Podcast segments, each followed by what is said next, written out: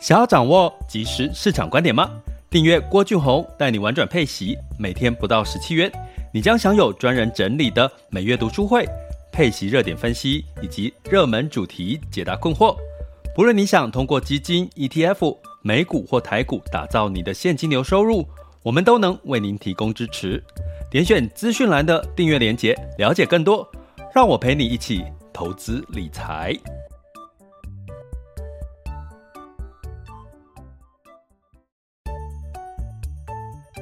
想要掌握即时市场观点吗？订阅郭俊宏带你玩转配息，每天不到十七元，你将享有专人整理的每月读书会、配息热点分析以及热门主题解答困惑。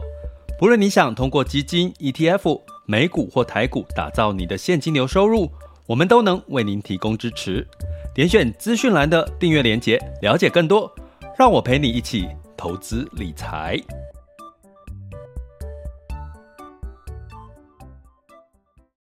各位亲爱的学员以及听友们，大家中午好、下午好、晚上好。今天是二零二二年的四月十一日了，周一哦，又到了这个 Blue Monday 的时候。你有 Blue Monday 的心情吗？呃，如果有的话，有可能代表你前两天休息有玩到哦，有玩疯哦，通常心收不回来，所以 Blue Monday。或者是今天的这个工作事情让你稍微烦躁了一点，或者是今天亚洲股市呢，呃，仍然是比较偏比较多是这个涨呃跌的状况比较多，都是让你心情不好吗？没关系，那我们今天就来讲一讲哈，希望让各位有一些好的心情。然后这个嗯，最近呢，啊，我刚好看到一篇这个报纸媒体的社论哈，那。社论里面，我觉得最近的大家有兴趣可以去看一下这个，因为你每天看电视、看 Line 的这个新闻啊、媒体啊，因为看到都是一些很这种社会新闻类的哦，就是那种打打来打去、骂来骂去这种哦。那你可以偶尔去看一下，翻一下报纸的社论哦。它其中有一篇写到，二零五零年呢，除了近邻目标，其实台湾更要关注人口跌破。两千万人哦，那我们现在人口如果大概平大概初步估计两千三百多万人哦，是二零五零年，也就是在三十年之后，快三十年不到了，我们的人口就要从两千三跌到两千。那我一个朋友就跟我说，没关系，没关系，那个时候我已经不在了，他已经不在人世。哎，算一算也是啦哈，二零五零年我好像也不见得会在。在人世了哈，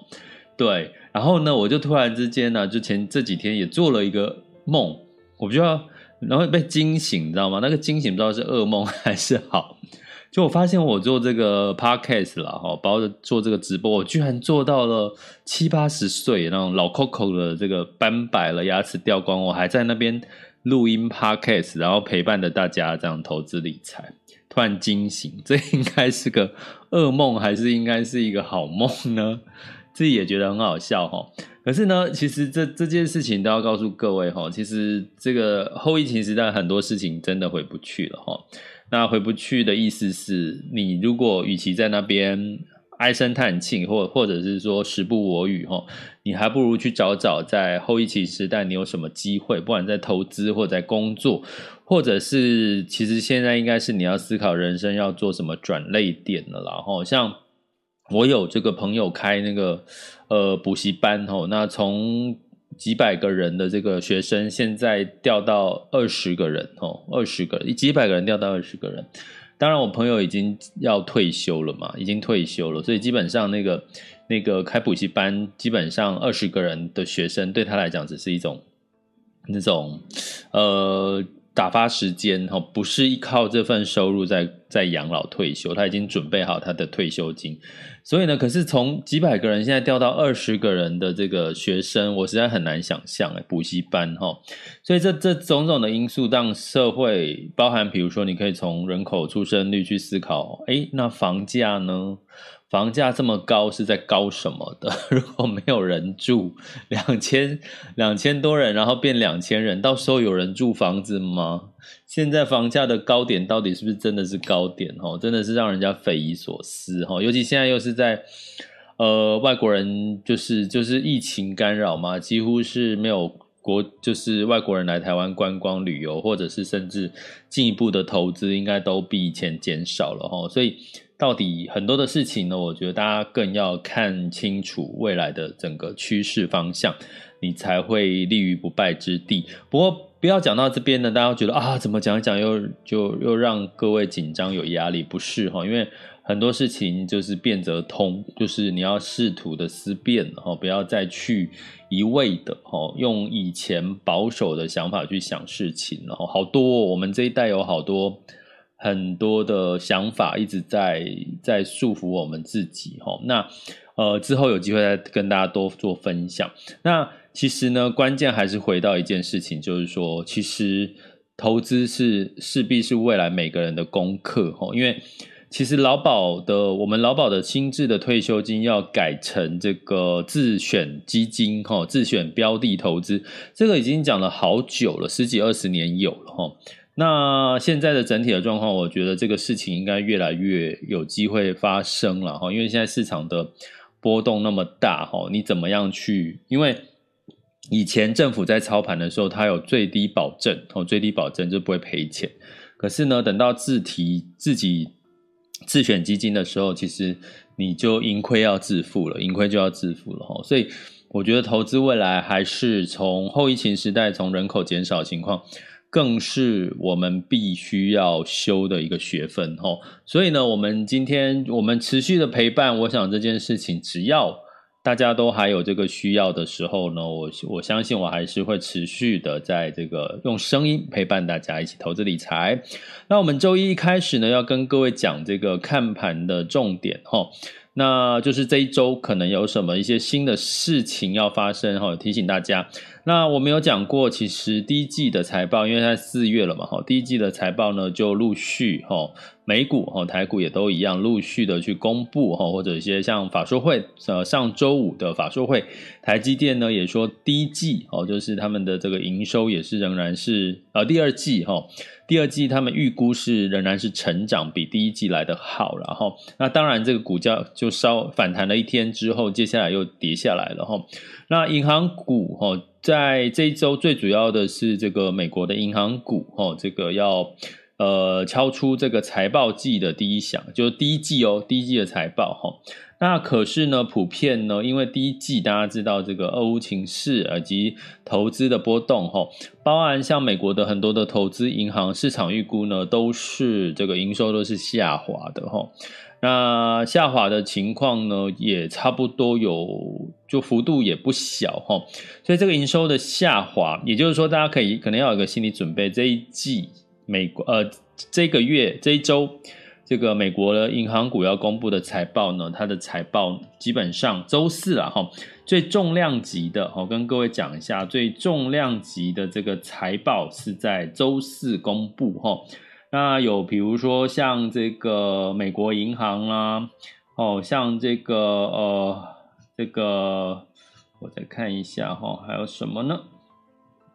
还有像这个摩根呐，哈，周四开始哦，美国银行是周一啦，哈，那周四、周四，诶，等我一下啊，跳跳跳到上下周四去了哈。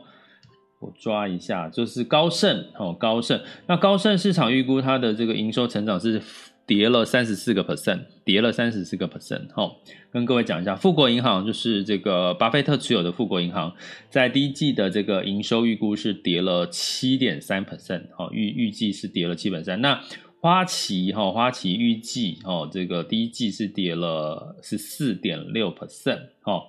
那呃，台积电当然它预估呢，其实是涨了三十一点四哈，三十一点四 percent 的一个营收哈。那摩根斯坦利呢，就是呃营收是往上走的了哈。那所以呢，大部分你我从这边刚刚跟各位讲的这些主要的投的银行或者是投资银行，因为投资大家知道第一季就是变数太多，很多人就不投资哈，所以这个不投资呢，就会造成这个哦投资银行的获利哦相对像。证券，比如说证券，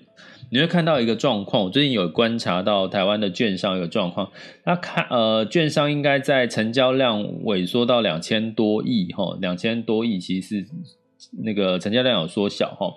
那成交量缩小了，最近你会注意到券商在推什么？券商在推这个美股的定期定额，我不知道你们有没有收到这样的资讯哈。美股哈付委托的定期定额，它取消了这个呃这个手续费的一个上下限哈，也就是说你可以用更低的成本去定期定额美股哈，用付委托的方式。大家如果对这个有兴趣，大家可以去参问一下你自己的券商哈。那你去想另外的逻辑，就是说券商在推美股的定期定额，就是现在市场大环境不好，所以他们的手续费收入也减少了哈，第一季也减少了哈，所以投资银行当然这个。第一季的手续费也减少哈，所以这个事情呢，呃，相信也会带来一个比较是，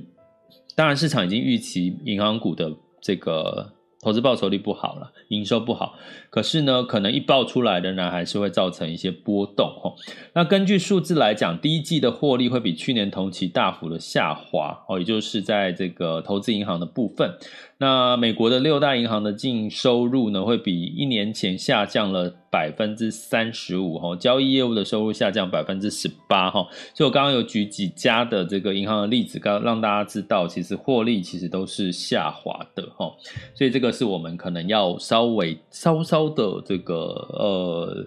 就是留意一下。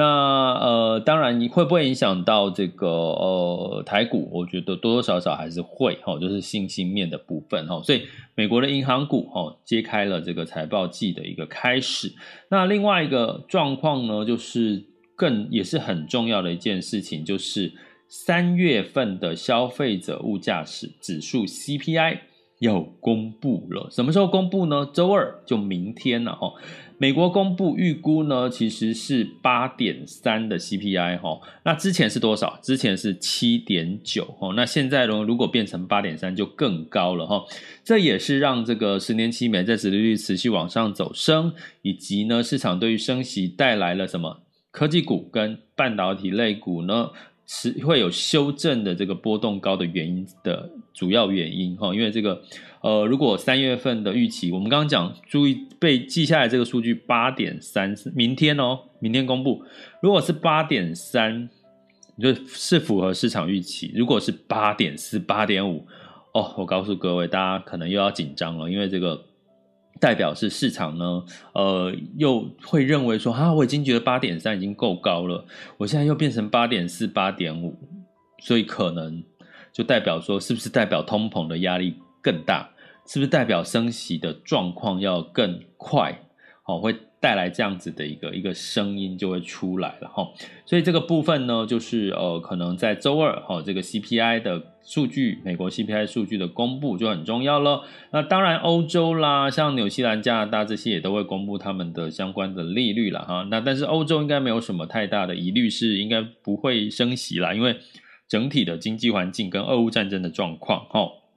那其他的。原物料相关的市场哦，就有可能会有升息，比如说纽西兰跟加拿大、加拿大都有预估在一升息的一个机会。那另外呢，当然这一周还是要关注的就是联准会的官员的谈话，也就是说，到底他们对接下来升息缩表有没有更激进的一个情况？那什么叫更激进？就是市场现在预估是五月份会开始缩表。哦，诶，而如果在 CPI 公布之后，你又听到联总会说，诶，可能要加快或者是加重，诶，那可能又会带来一个市场上面的波动。不过呢，这个波动，请大家注意哦，就是这个波动并不代表市场是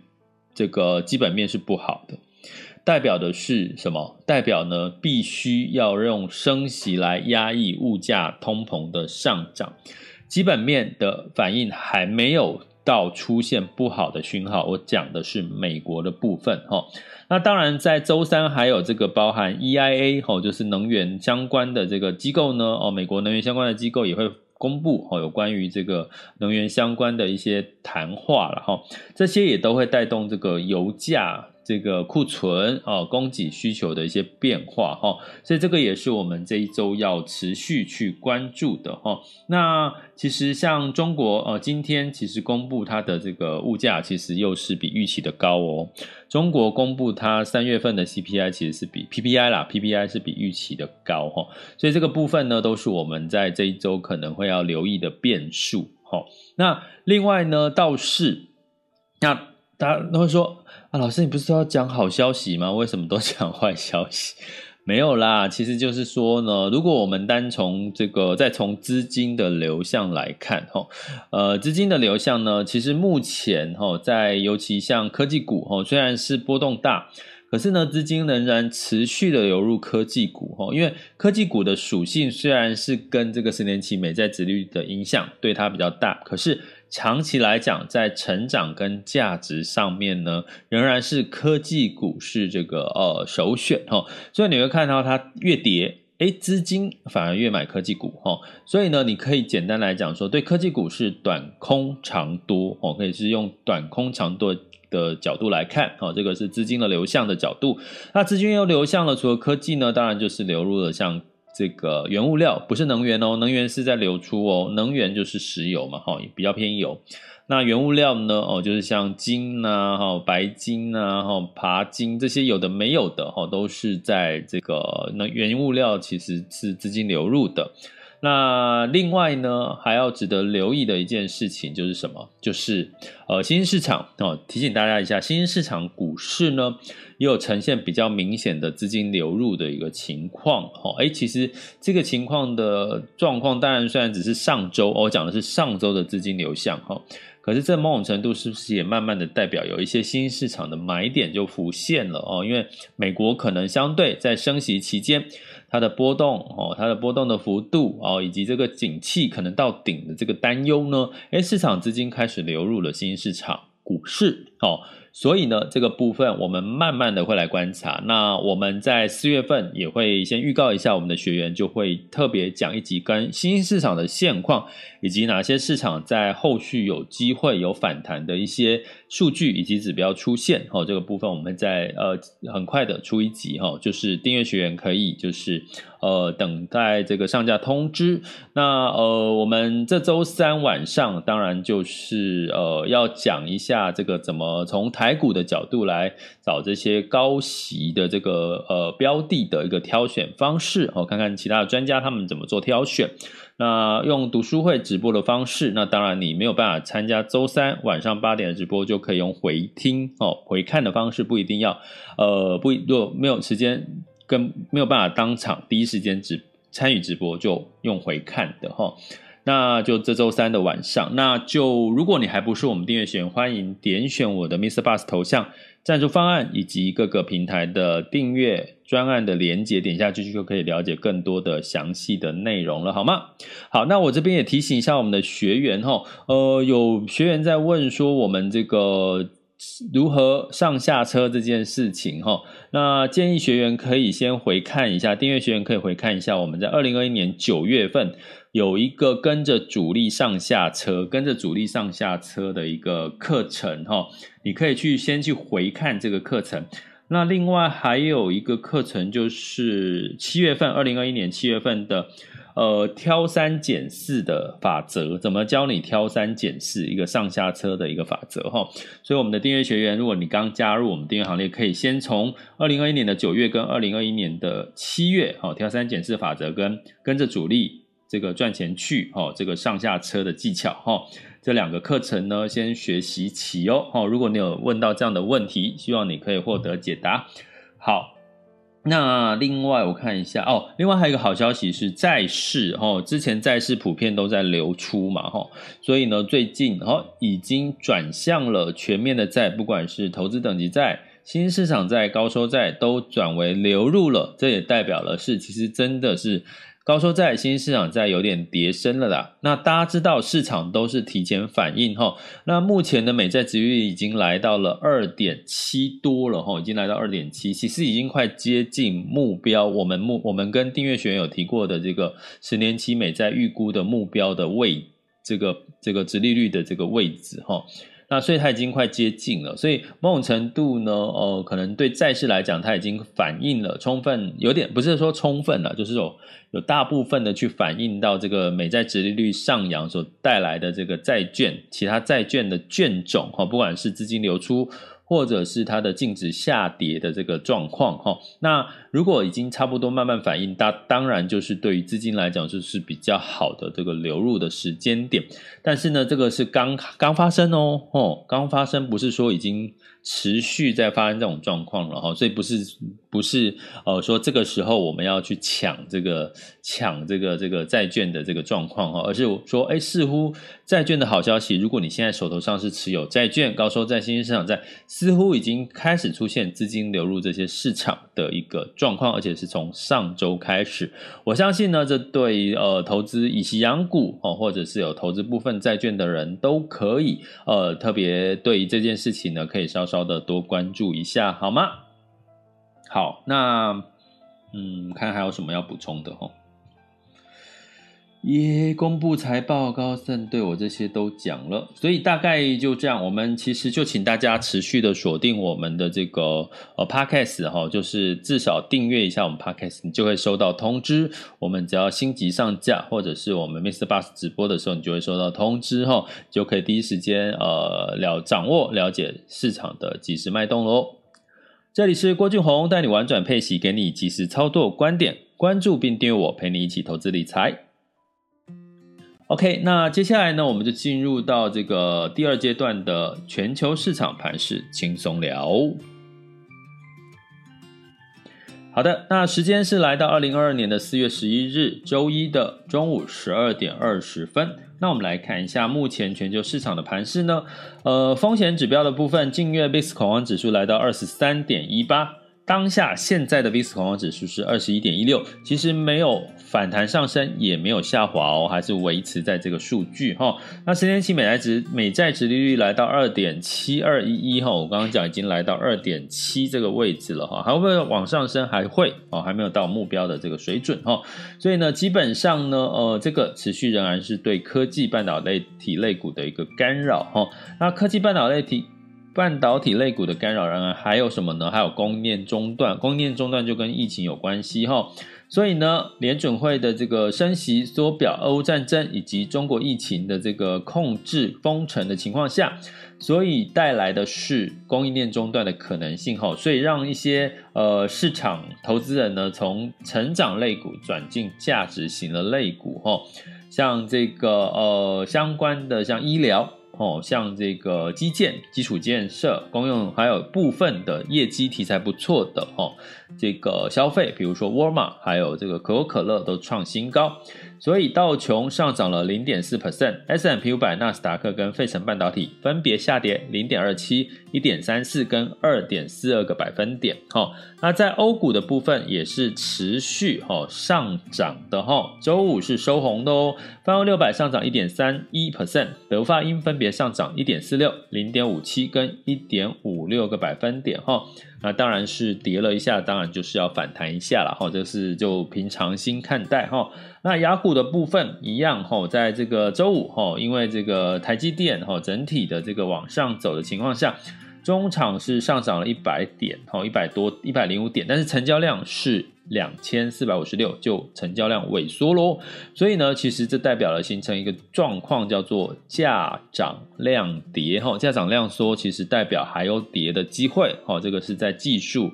技术分析里面的一个一个逻辑了哈。这个如果你们想要了解、学习更多技术分析、成交量的看法，就